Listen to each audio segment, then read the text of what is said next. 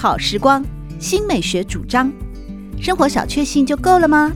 人生其实可以有更多美好选项。文学奖得主、专栏作家、资深媒体人朱国珍在《真正好时光》节目里与您分享美好生活。让我们打开心灵的扉页，享受真正好时光。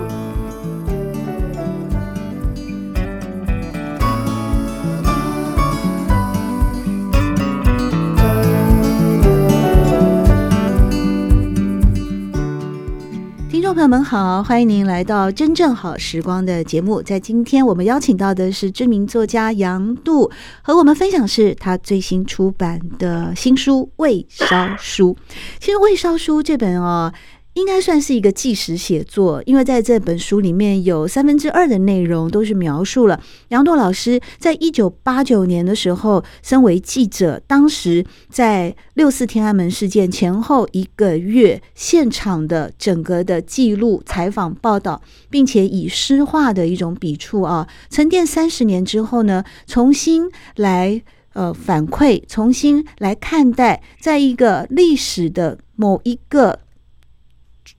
里程碑的转捩点的时候呢，当时所面对的年轻学生，当时所看见的许许多多，不管是有被媒体披露的，甚至媒体背后的很多的人情世故，其实其中呢，呃，有一段哦，也是让我觉得非常讶异的，或者是说，透过了未烧书，我才看到属于真正一个记者的第一手报道，就是在那个时候的所谓的学生组织啊，杨朵老师。您那时候，你有一段记录了，说在当时，因为他们接受了许多国内外的汇款，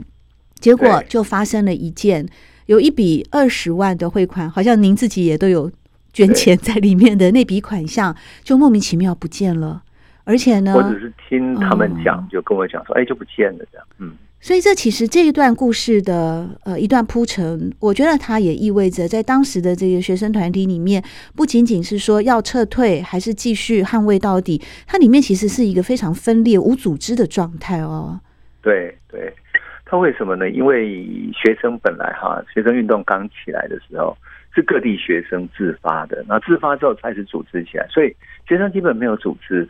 这第一个，第二个呢？本来我们像比如说在台湾处理学生运动，如果要怎么解决，可能会找学生的老师啊，大家共同来协调。可是那个时候在广场，整个都都纷乱了。然后他们长一辈的这些知识分子啊，在大学教书的大学者啊，或者专家啦等等，他们也怕。为什么？他们刚经历过文革，所以他们比学生还害怕。那结果呢？学生像像是没有上层的领导一样，然后各自为政。那再加上他们内部的意见分裂，所以在里面几乎像是没有控管，就是没有没有管制的一样的。有时候，呃，有时候有一些人真的很积极想要做什么事，可是有一些人就去协调说能不能撤退，有一些去官方协调，有一些跟学者协调，等等等等等等。那其实我作为一个记者，我当时哈，因为我在台湾，嗯，采访过很多学生运动嘛，哈，然后采访过环境运动。所以对台湾的社会运动，我算是熟的。那我会过去也是因为我对这一方面熟嘛，我知道什么时候危险，大概什么时候会爆发，什么时候可能有那种各种危险的讯号会出来，特别在群众之中那种危险讯号。那我去采访的时候就觉得说，学生怎么会是一个无组织状态？那像我们平平常会知道说你，你你采访一个群群众运动的话，它有三大部门嘛，一个是。组织嘛，就是把人组织起来。你要去联络群众啊，把各种学生群体都要联络起来，这个是组织部门。第二个是宣传部门，你要对外宣传，呃，发言啦，或者说内部的宣传节奏要怎么当主轴啊，下一步要宣传什么这样，对吧？第三个是财务嘛，嗯，我一问到这三个三大主要的三大结构的，其实都都是很混乱的，特别是嗯，学生越来来去去，所以财务的部分也很混乱。那我当时其实有在采访的时候已经知道了，就是说啊，他们财务可能有些问题，比如说有个学生把那个人家捐献的钱带走，然后说要去买秘密武器，对，人就不见了。不见了之后，等到他们要去追究这一笔钱，因为人家捐进来的嘛。但这个现场也有很多人看到啊，他拿走的呀。他说，结果把他找来，他说他要去买秘密武器。他说那你买了什么秘密武器？他说秘密武器就就是秘密，不能跟你讲。然后他一个人说了，所以学生也没有办法去追究，为什么呢？因为你你追究他，那你你要把他送给国安部吗？送给国安部说他他贪污吗？你知道那不是就把把证据拿给官方去来修理你吗？那学生对学生也没有办法处理啊，对不对？学生对对学生，难道我能够把你打一顿吗？他后面还带两个那种体育系的保镖，嗯，所以就很混乱。可是坦白讲，我在八九年之后我都因为我我知道，但是我都舍不得写，就是不忍心写，因为他们面对那么强大的政治镇压之后，我好像是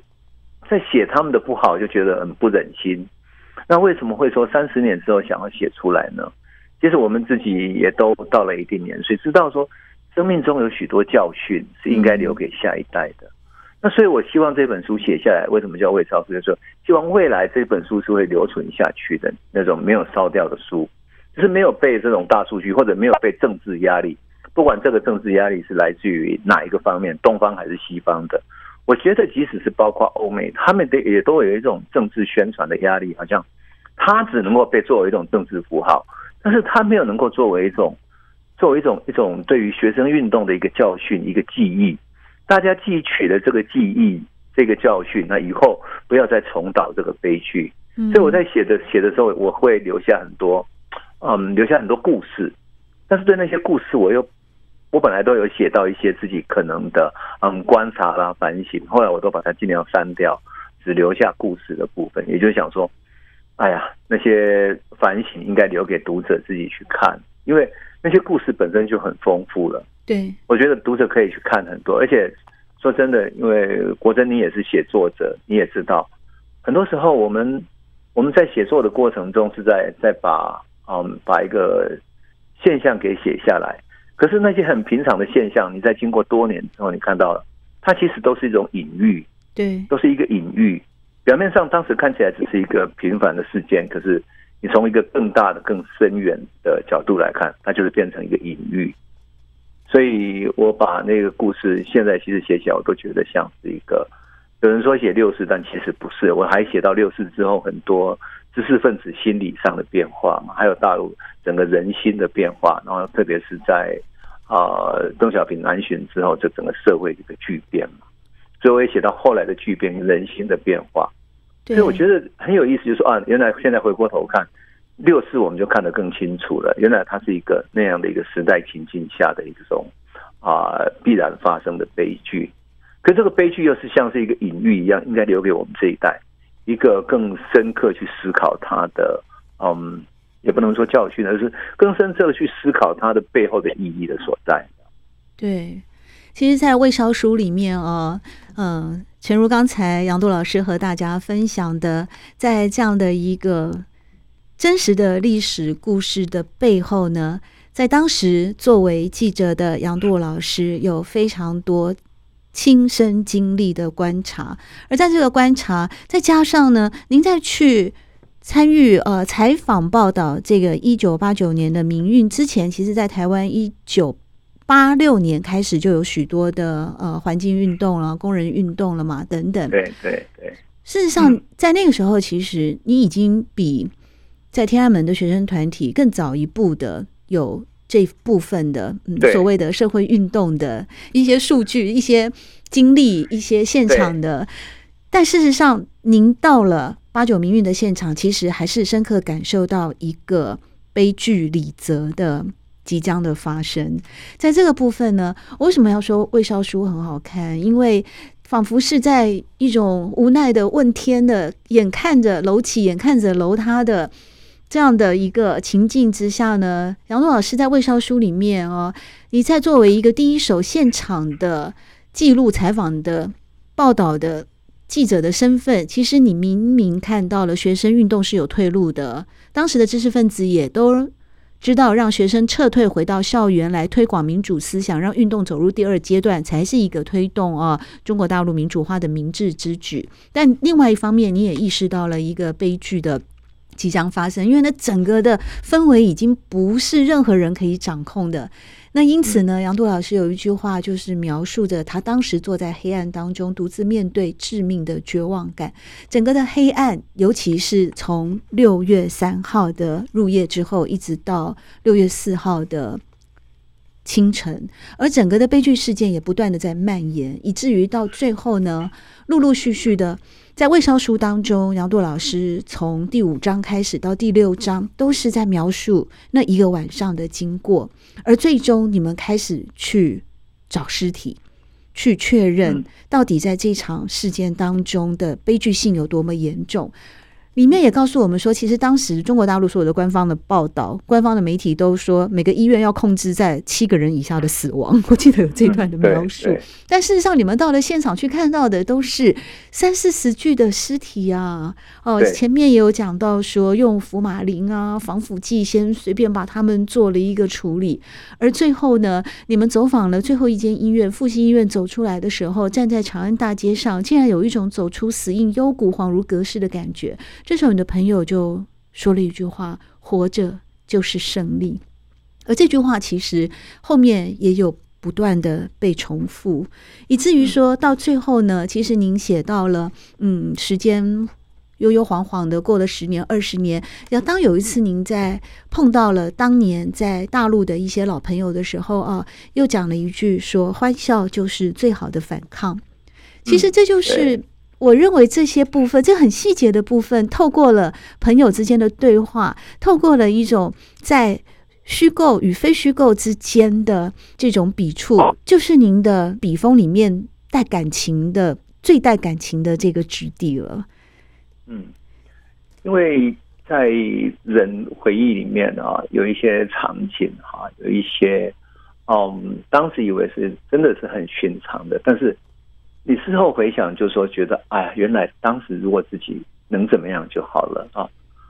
所以那些很平常的啊，活着就是胜利，只是简单的对话，当时也没有特别去写它。所以事后觉得，啊，原来在那个一个整个大的绝望的氛围底下，人会这样子去思考，会有这样的反应。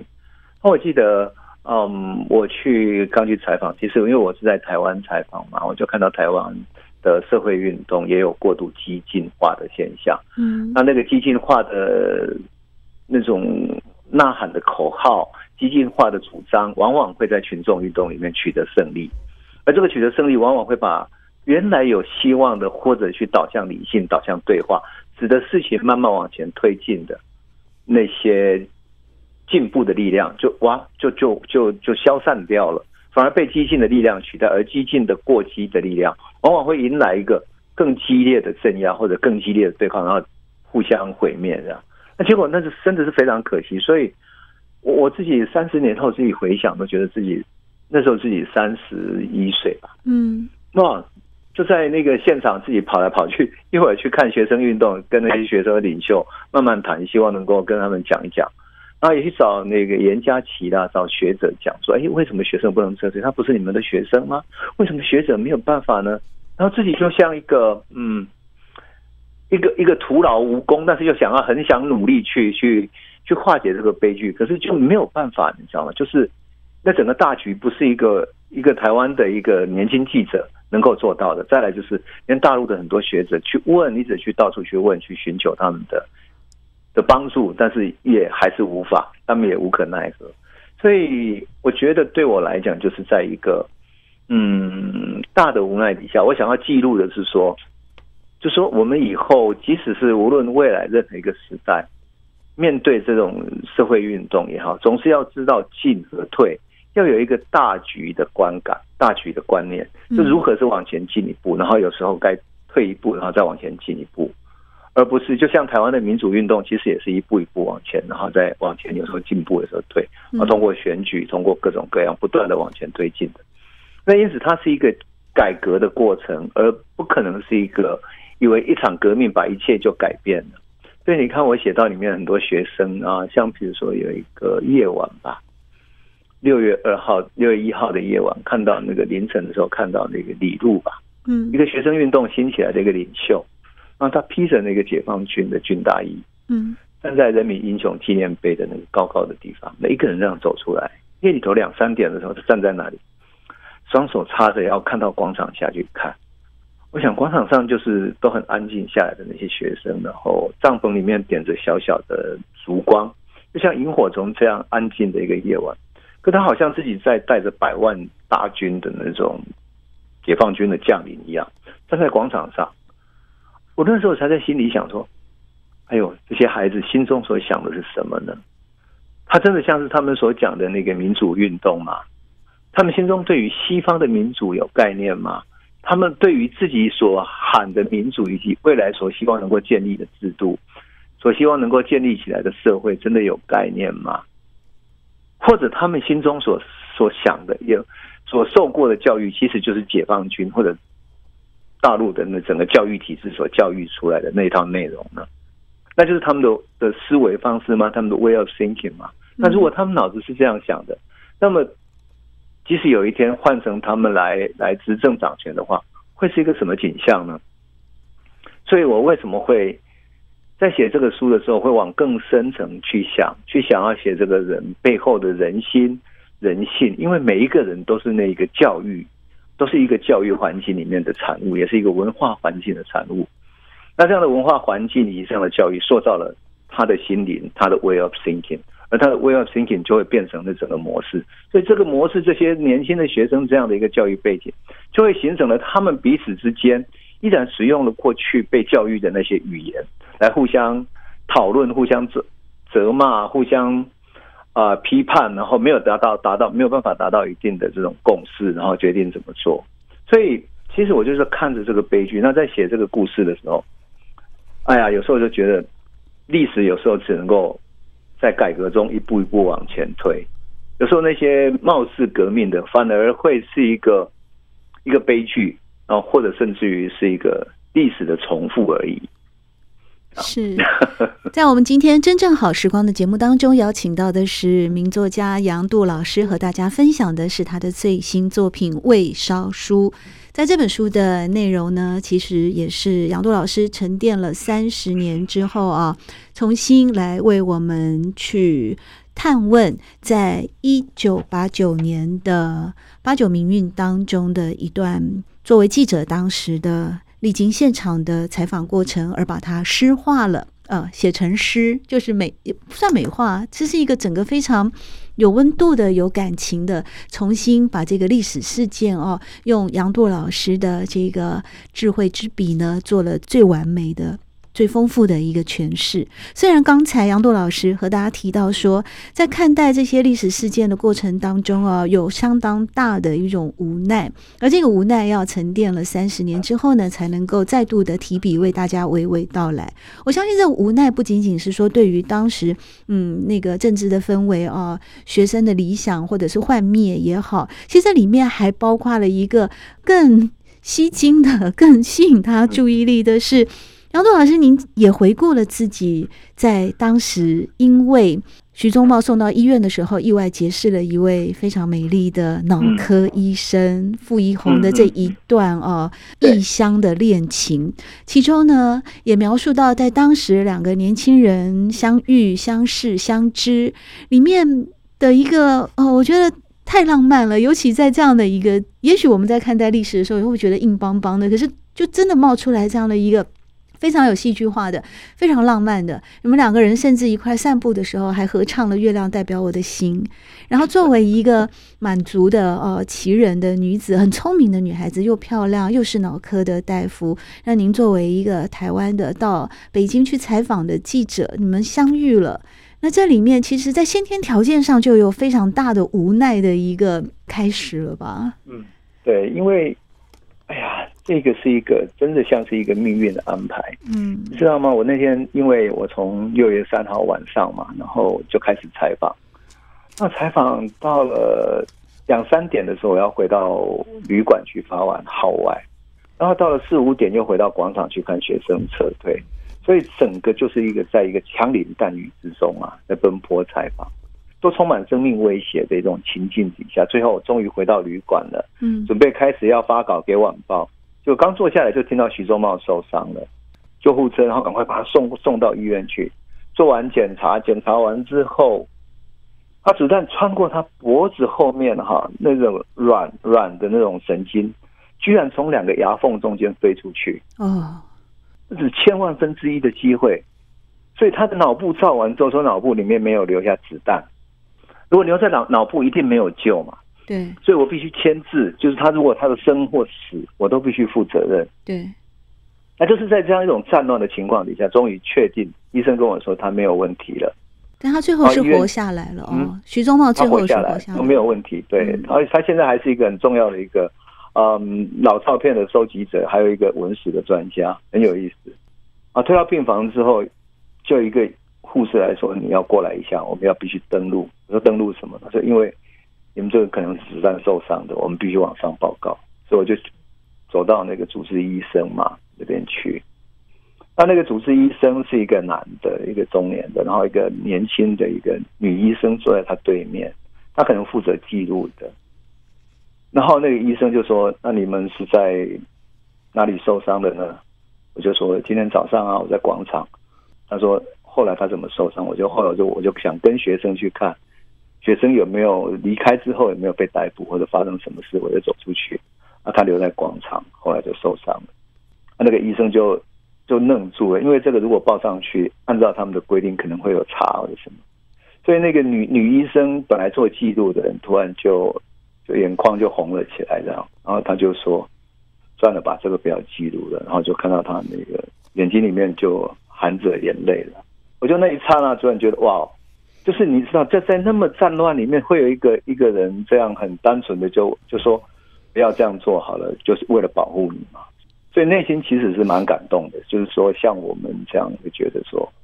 好像找到一个可以一个慈悲的，会愿意照顾你的一种安全的、安心的慈悲的一个角落。所以后来才会跟那个女医生，嗯，常常去找他，因为我常常去医院嘛，所以就熟识，熟识之后才会变成嗯男女朋友啊，恋爱，好像是对我的救赎啦。我觉得是老天爷派来救我的。在我那么绝望的时候啊，嗯，来来救赎了我那种整天的那种战乱之中的那种绝望。是很可惜，这段恋情好像也只维系了一个月哦。如果说我们把《未烧书》当做一个小说来看的话，那么这个傅一红女医师就是这里面的唯一女主角哦。当然，第一男主角就是杨度老师本人哦。但我觉得这段恋情哦，在《未烧书》里面呢。它的出现哦，其实相当程度的整个润滑了那个时代的人跟人之间。当然不仅仅是因为你们是俊男美女哦，又是学有专精，同时在这样的一个大时代里面的小故事，透过这一段，像您刚刚提到的，不管是救赎也好，缘分也好，上天的安排也好，就那段期间的相遇，可是种种的客观主观的条件。这就是一个不可能会有，在一九八九年是一段不可能会有未来的恋情啊！您当时有心理准备吗？当时心理上其实不敢有太多期待，为什么？因为那个时候有很多传说嘛，传说大陆会发生内战，然后会发生什么样的嗯局势的变化巨变这样，对于明天充满不确定，然后对于未来的局势也充满不确定性。因此，有点像是，嗯，即使是这样子，那么在压抑的绝望的环境底下，人能够互相扶持，走过去，走过那个最艰难的时刻，其实也是好的。就是即使是这样，也也愿意，就是此生都不计了，这样的去去相扶相持，并不在乎那种世俗会怎么样，也不在乎未来会怎么样的这样一种想法。就是人是在那样的一种。不仅仅是爱情吧，我事后回想都觉得，他有时候很像是人性中有一种互相追寻的温暖、互相扶持又互相安慰的各种很复杂的情感，其实都交融在里面。在《未烧书》的中曲啊，杨东老师，您以写给傅一红的一封信来作为全书的结语。我只是很好奇，那这封信最终有寄出去吗？没有诶、欸，还没找到人。不过我必须讲一下，就是说，因为为了保护他嘛，所以我把他的名字改成叫傅一红这样子。哦，那并不是他的原名，所以我们的听众不用去为了用这个名字去搜寻，对，会不会搜寻到？我很怕说他如果还是在工作上或者什么地方有他的顾虑嘛，这样。除了名字之外，故事都是真的，事情都是真的。嗯。那确实也增添了在《未烧书》这本长篇纪实写作当中更加浪漫的质地了。其实说真的，国珍，我并不是为了故意浪漫，而是我我只是想要呈现那个时代里面，嗯，人的那种在在绝望中的那种很真心的、很值得珍惜的一种慈悲跟情感。是啊，就像杨璐老师在序言里面所写的，历经三十年的世事沧桑，时局幻变，许多容颜已淡化如微光，许多往事已裂解如清晨，而最后只能依着岁月磨损后的记忆沉积，记下怎么也忘不掉、放不下的烙痕。知道自己是无意记录历史，但那么多的回忆录与当时的报纸已经足够历史学家去研究了。而杨杜老师试图在《未烧书》里面为大家所留下的，就是那个时代的人性与心性，这也是杨杜老师最终极的关怀。谢谢杨度老师，透过《未烧书》呢，带给我们回顾历史当中我们不可遗忘的最温暖的那份质地。也再次感谢杨度老师在今天真正好时光的节目里面和大家分享《未烧书》，谢谢您。谢谢国珍，谢谢。喜欢朱国珍制作主持的《真正好时光》，欢迎您订阅、分享或留言，随时保持互动，一起共享美好生活。